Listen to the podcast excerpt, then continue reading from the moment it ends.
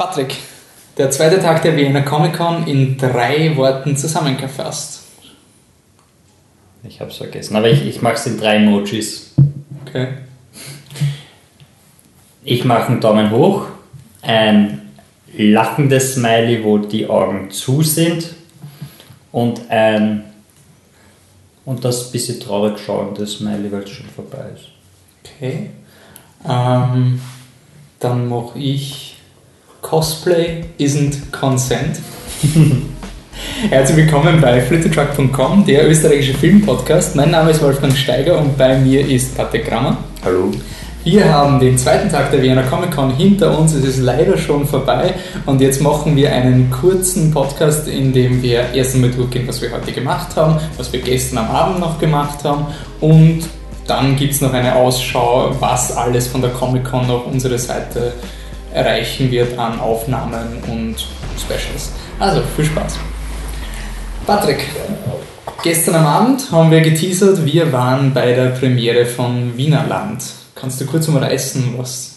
Wienerland ist eine österreichische Fantasy-Serie, die ähm, komplett äh, independent produziert wurde. Das heißt, es gab keine großen Sponsoren. Ähm, man hat einen, eine erste Episode drehen können, die 74 Minuten lang ist. Und damit will man jetzt auf Sponsorensuche gehen, damit man das Geld zusammenbekommt, um eine Serie daraus zu machen. Ähm, die Serie die, ist international abgezielt. Es ist, es ist zwar eine österreichische Produktion, ist aber komplett in Englisch. Ist komplett in Englisch und ähm, die Macher wissen sehr gut, wo ihr Zielpublikum ist, glaube ich. Also es war zuerst gedacht als ähm, YouTube-Serie und in so 10 Minuten Blöcken, das hat sich dann weiterentwickelt, aber sie wissen, dass der internationale Markt der ist, auf den sie eigentlich äh, müssen, um irgendwie profitabel zu werden, dass der österreichische Markt zu klein ist. Mhm. Ähm, die Grundidee, wie uns der Regisseur im Interview dann gesagt hat, ist ein Ork und ein Zwerg stehen am Würstelstand. Das war so die erste Idee und das ist so ein leicht österreichischer Take. Sie haben eine Welt geschaffen, in der es eben Elfen, Menschen, Orks, Zwerge, Riesen gibt und sie überlagern das ein bisschen mit so einer Zweiter Weltkrieg, nicht ganz Nazi-Regime-Idee, allerdings jetzt nicht so einfältig gut gegen böse, sondern sehr schattiert mit, es gibt eine Kaiserin, eben Österreich, es gibt auch Google-Hüpfer, und es gibt eben diese sehr SS-ähnliche ähm, Regierungsform in dieser. Sehr rassistisch, also ja. die, die Menschen, also der, der Titel Wienerland ist vielleicht ein bisschen irreführend, das ist auch diskutiert worden beim Panel und Sie haben diese Frage anscheinend schon sehr oft gehört. Ähm, warum Wiener? Das war ein Arbeitstitel von einem postapokalyptischen Wien, was jetzt eigentlich immer weniger ihnen wichtig ist. Also es ist jetzt nicht mehr postapokalyptisch, es ist wirklich eine eigenständige Fantasy-Welt, in der die Menschen anscheinend ihren eigenen Kontinent vernichtet haben oder zumindest Sie sind, einfach, sie, sind, sie sind ausgewandert, haben dann einen Kontinenten gefunden, auf dem eben diese ganzen Fabelwesen existieren und haben den an sich gerissen, so aller Entdeckung Amerika. Und dort herrschen sie jetzt eben und unterdrücken eben diese Andersartigen. Und die und Prämisse ist eigentlich für mich ein recht schönes Bild gewesen, das war dann auch die, mehr oder weniger die, der Monolog am Ende von der ersten Folge, dass der Mensch immer Angst hat die, die, und ja. er will etwas kontrollieren, sonst hat er immer Angst dafür, wie zum Beispiel ein Feuer, das hat ihm Angst gemacht und er hat gelernt, seine Angst zu überkommen, indem er es kontrolliert. Das war eigentlich recht tiefsinnig. Also ich habe wirklich, mir dieser Gedanke getaugt und ähm, ich ja, und sagen, die erste Folge war so ein, so ein Charakter herzeigen. Es gibt viele Charaktere, es gibt keine Hauptfigur, sondern viele verschiedene Figuren, die eben alle ihre eigenen Ziele haben und so. Es wird das auch relativ komplex aufgestellt, auch wenn die erste Folge noch so einen gut gegen böse Charakter hat, was aber die Macher versichert haben, dass das dann aufgebrochen werden wird. Also wir werden dann das Interview mit Ihnen schon mal danke, wenn Sie zuhören, dass Sie sich die Möglichkeit, also die, die Zeit genommen haben für ein wirklich, wirklich langes Interview. Es hat irrsinnig viel Spaß gemacht und ähm, ich muss schon sagen, dass ich nach dem Interview auch noch um einiges enthusiastischer geworden bin um das Projekt, wenn du merkst, wie viel Arbeit da noch hineingegeben wurde, an was da noch, also welche Gedanken sie sich über die Charaktere machen weil ich finde, in den ersten 70 Minuten kommt nicht alles von der Arbeit rüber, die sie reingesteckt haben. Also man hat doch ein recht straightforward, du hast ein böses Regime, das unterdrückt Nichtmenschen und dann gibt es eine Revolution und das ist automatisch dieser Les Miserables-Effekt. Ja, okay, die machen die Revolution, die sind die Guten und ihre Intention der Mache ist offensichtlich, dass es da weitaus komplexer wird. Nicht nur das, auch die Entstehungsgeschichte der Folge war sehr interessant, weil sie halt natürlich immer Geldprobleme hatten und die Schauspieler haben teilweise oder größtenteils für lau gespielt, also haben nichts bezahlt bekommen und überall hat man Abstriche gemacht und man sieht es dem Endprodukt eigentlich nicht an. Man sieht halt, dass die Effekte noch nicht so gut sind, wie sie sein könnten, aber das war vor allem ein Zeitdruck, weil sie eben innerhalb von fünf Monaten fertig sein mussten, um es bei der Comic-Con herzeigen zu können und das, das kann man noch besser machen, mit mehr Budget wird es noch schöner werden und man kriegt eigentlich sehr wenig mit von den Problemen oder von der Idee, die hinter der Kamera war. Mhm. Und wenn man das dann erfahrt, eben durch unser Interview mit Ihnen, dann, dann wird das Projekt einem gleich noch viel sympathischer, weil, weil Sie sind wirklich mit absolutem Herzblut dabei. Und auch die Schauspieler, die dort waren, ich meine, die haben dort anscheinend vier Monate lang erkackelt, stundenlang am Tag, ohne dafür Geld zu kriegen, einfach nur weil sie an dieses Projekt glauben. Also die zwei dürften auch, oder die drei Macher dürften auch ein sehr, sehr gutes Verkaufstalent besitzen. Mhm. Und ich finde es halt wirklich cool, dass ähm, dass sie extrem zu dem stehen, du hast vorher gemeint, sie wissen genau, was ihr Publikum ist. Und ähm, ich finde, die größte Hürde, was diese Serie hat, ist eben das zu überkommen, dieses, dieses bisschen dieses Stigma, der kleine österreichische Film, du, dieses, wir wollen international mitspielen, das kann sehr oft verkommen, so wir machen jetzt einen Pseudo Tarantino und irgendwie schämt sich jeder, der das sieht, für die Leute, die dahinter stehen. Das ist bei dem Film überhaupt nicht so. Es ist wirklich so einfach eine, eine irrsinnige Passion dahinter. Es ist ein extrem solides Produkt. Ähm, es ist lange, ja. also die 70 Minuten, es hat auf jeden Fall vom Pacing her. Aber auch das wissen Sie. Also ja. es ist, Sie sind sich ihrer selbst wirklich bewusst, ich habe gesagt, haben es 75 Minuten gemacht, aber das kann man auf 50 Minuten runterkürzen, weil sie sehen einfach, das ist zu lang, das passt vom Basic noch nicht so und so weiter. Also sie wissen wirklich, was sie machen, alles hat Hand und Fuß und ja, sie sind einfach da voll drin. Und das mhm. war eigentlich ziemlich cool. Aber es gibt noch das Interview mit den beiden, das dann extra rauskommt, wo man dann äh, wirklich auch spürt, wie es ihnen geht und wie sehr sie um dieses Projekt bemüht sind. Also, ich bin, also wir waren auch nicht sicher, ein paar Kritikpunkte habe, weil es gibt halt ein paar Fantasy-Tropes, die auch vorkommen und mit denen bin ich nicht so gut gekommen. Also ich habe zum Beispiel, also es ist ein bisschen eine, eine Frank Miller-Ästhetik von, dass du die Frauen hast du eben in diesen, die Elfen, die eben im Puff arbeiten und diese knallharten, sie lassen sich nicht reinreden oder halt äh, die eine Elfenfrau, die gleich am Anfang misshandelt wird, das sind halt gewisse Tropes. Ich muss aber trotzdem sagen, ich traue ihnen einfach die Kompetenz zu, dass sie ganz genau wissen, was sie da noch rausholen können. Es war halt einfach beim ersten Mal schauen für mich so ein bisschen cool, aber es gibt ein paar Dinge, die haben mir nicht persönlich so gefallen, weil es zu sehr in das Fantasy-Ding gegangen Ja, es ist dieser, der schnellste Weg, wie du quasi jemanden als böse identifizieren kannst, ist, wenn er scheiße zu Frauen ist und das in der Welt was nicht stimmt, zeigst du wie Game of Thrones eben dadurch, dass sich die Frauen prostituieren müssen. Es gibt einfach nur Frauen, die unterdrückt werden oder Frauen, die, die prostituiert werden und das ist jetzt nicht so leibend, aber wie gesagt, vom ersten, äh, von der ersten Folge kann man noch nicht auf alles andere mhm. schließen, weil sie haben auch auf und auf dem Mikro ähm, mit, bei uns im Interview einfach erzählt, wo sie teilweise noch hinwollen und wie sie das aufbrechen wollen.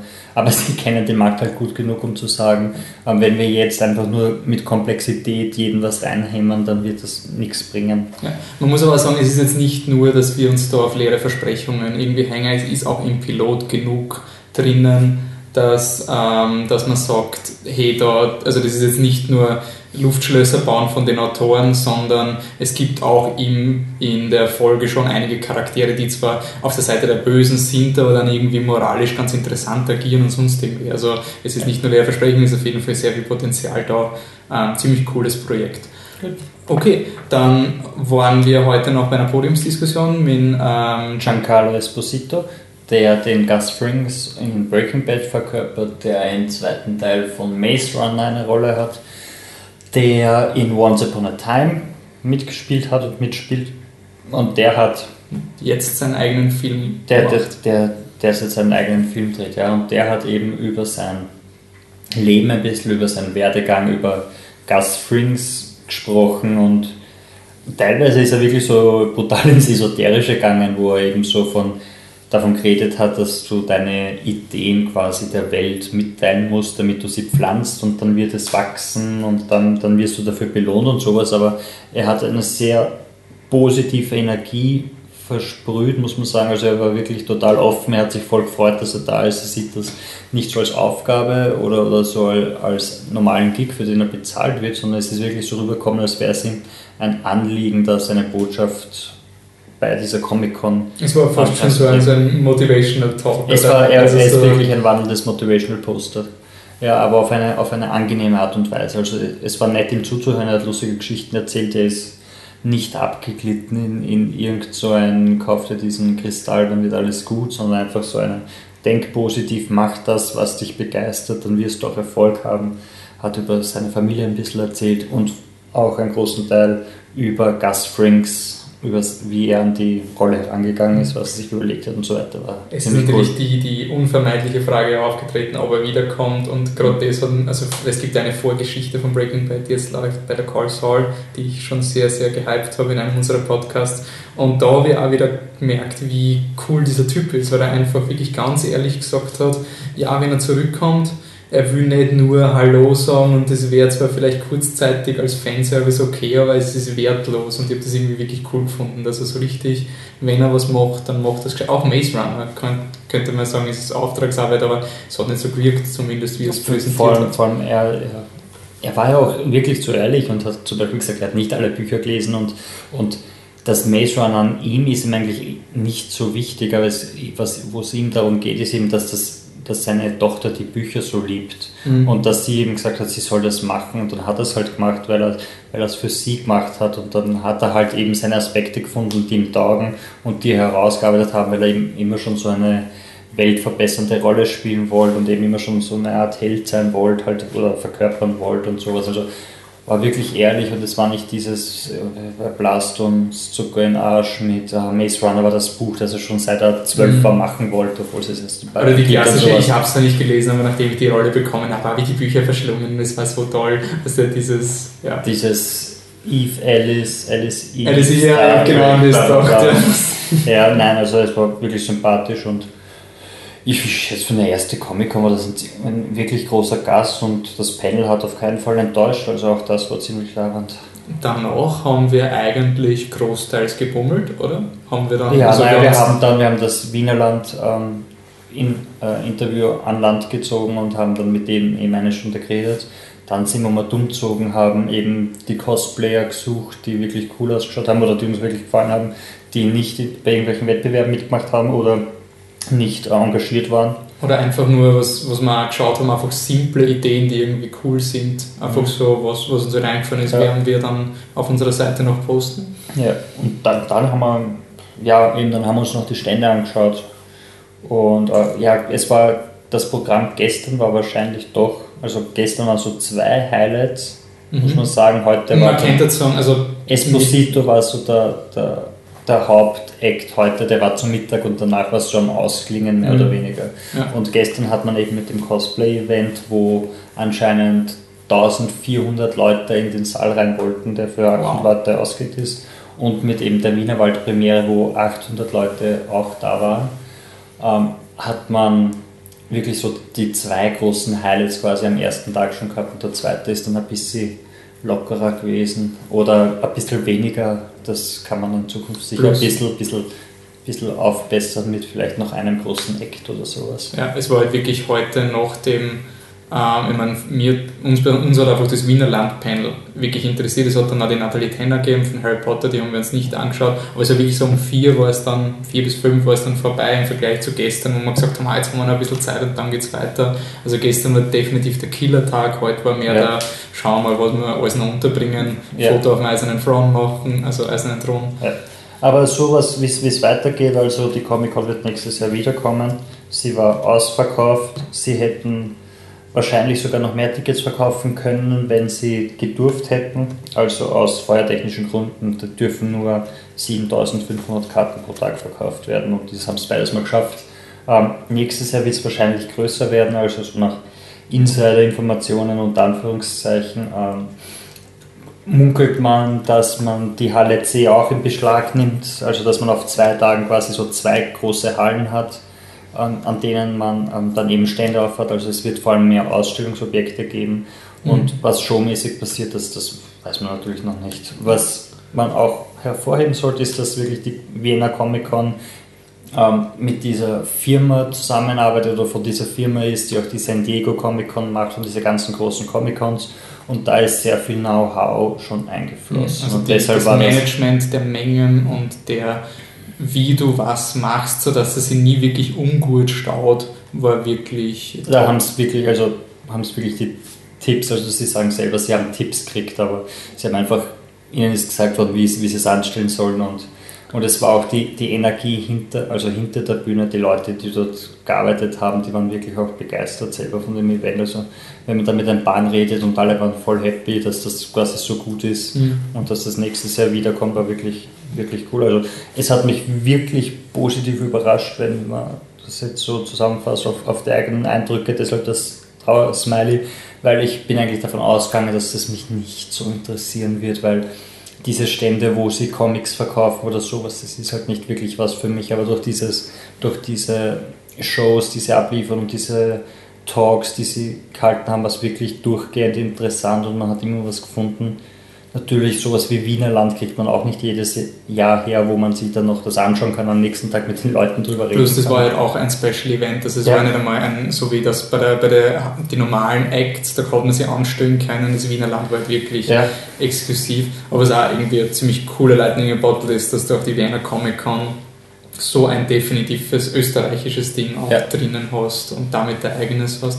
Das Einzige, was ich noch negativ anmerken will, ist, dass die kleine Stage, die hat technisch ein bisschen gelitten. Die war halt in diesem riesigen Hallengelände und da war halt wirklich alles hell. Das heißt, man hat halt teilweise wirklich wenig gesehen und bei der Wiener Landpräsentation haben sie so einen Clip gezeigt, der wirklich dunkel war und du hast wegen der Scheinwerfer gar nichts gesehen. Ja. Also sie haben aber am selben Tag dann schon ein bisschen drüber geredet, haben dann die, die Lichter auf den Bühnen ausgepackt. Ähm, ich schätze, dass sie nächstes Jahr noch intelligenter sind mhm. und dann auch die Bühne vielleicht irgendwie auskleiden, damit die Hallenbeleuchtung da nicht reinkommt. Also es war trotzdem die erste Wiener Comic-Con und die Macher werden auch noch selber lernen. Mhm. Also und definitiv nächstes Jahr wieder. Also das ist spitze. Also ich habe das Event wirklich, wirklich super gefunden. Jeder, der jetzt dieses Jahr nicht dabei war und meint, hat er was verpasst? Ich würde sagen, ja. Also wenn man sich für sowas interessiert, dann sollte man sich das im Kalender dann notieren für nächstes Jahr. Ist auf jeden Fall ein sehr cooles Event, wann ein solche Sachen auch interessieren. Voll und man, man sollte es vielleicht auch abhängig machen, wenn man jetzt, wie ich zum Beispiel, kein,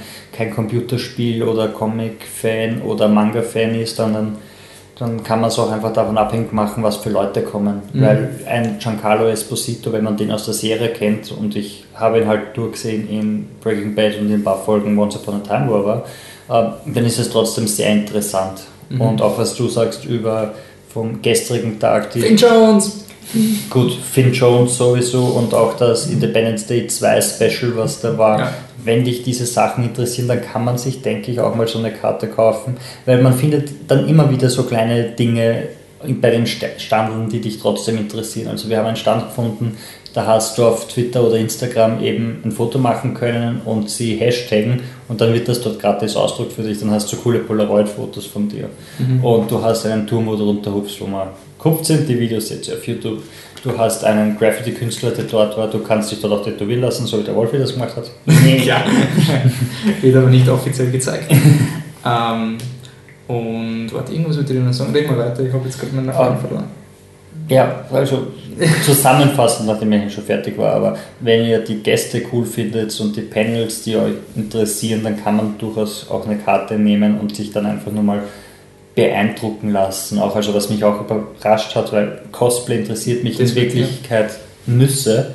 Allerdings, wenn man dann wirklich sieht, wie viel Arbeit die reinstecken, nicht nur jetzt bei diesem Cosplay-Wettbewerb, sondern auch die Leute, die einfach durch die Gänge ziehen, wie viel wie irre freundlich sie sind. Das würde also irgendwie noch Stimmt, stimmt. Also du kannst, du, du kannst jeden anreden, jeder freut sich, wenn du fragst, ob du ein Foto von ihnen machen darfst und sie erzählen da sofort, wer sie sind, warum sie der Charakter sind und so weiter. Also das ist ziemlich leibend. Okay, gut. Wenn man mit uns in Kontakt bleiben will, Patrick, wo kann man das machen? Ähm, ihr könnt mir auf Twitter folgen oder mich antwittern, at existentcoffee. Ihr könnt uns generell auf Facebook liken und was auch immer man dort überall alles macht, auf facebook.com slash flipthetruck. Wir haben Instagram seit heute. Wir haben seit heute Instagram, das ist Wir sind so keine Ahnung, wie man auf. Instagram sucht, aber ihr findet uns unter flipthetruck. In einem durch. In einem Im Vergleich zu Twitter, wo es mit Unterstrichen ist. Genau, Flip Unterstrich, der Unterstrich Truck. Wenn ihr den Wolfi direkt erreichen wollt, dann könnt ihr das auch auf Twitter machen. Nämlich unter Dancing Robot, also Dancing Robot ohne G. In einem. Ähm, ihr könnt uns zudem auch E-Mails schreiben, contact at flipthetruck.com. Ihr könnt den Michi erreichen, wenn ihr den Hipster Saurier antwittert und ihr könnt eine Anne, auch wenn sie nicht noch nicht Teil unseres Teams ist, ähm, antwittern unter @nicecat, also Wiener Katze. Ähm, sonst schickt uns einen Brief, wenn das alles nicht hinhaut. Ja, die Adresse gebe ich jetzt nicht an. Auf iTunes haben wir noch immer keine Kritik. Die erste Kritik kriegt ein von Alan Rickman signiertes Booklet, das noch immer bei mir liegt. Wir sollten aufhören, das zu erwähnen, sie wird nur noch traurig. Oh, na, deswegen macht sie uns glücklich, oder? Ähm, dann gibt es jetzt noch eine ähm, weitere Vienna Comic Con Berichterstattung. Wir werden Artikel posten mit unseren äh, Cosplay-Highlights. Lasst euch einfach überraschen, ihr werdet jetzt noch Fotos sehen. Auf Facebook gibt es Fotos, da wird es noch mehr Fotos geben. Definitiv. Auf unserer Webseite wird es noch Fotos geben, es wird noch Artikel geben, es wird Eindrücke geben, es wird Interviews Interview geben, es gibt noch den Podcast von den Wienerlandmachern. Also jede Menge Material, was wir noch raushauen werden, für euch, von uns gern geschehen. Okay, Gute danke Nacht. fürs Zuhören. Ciao.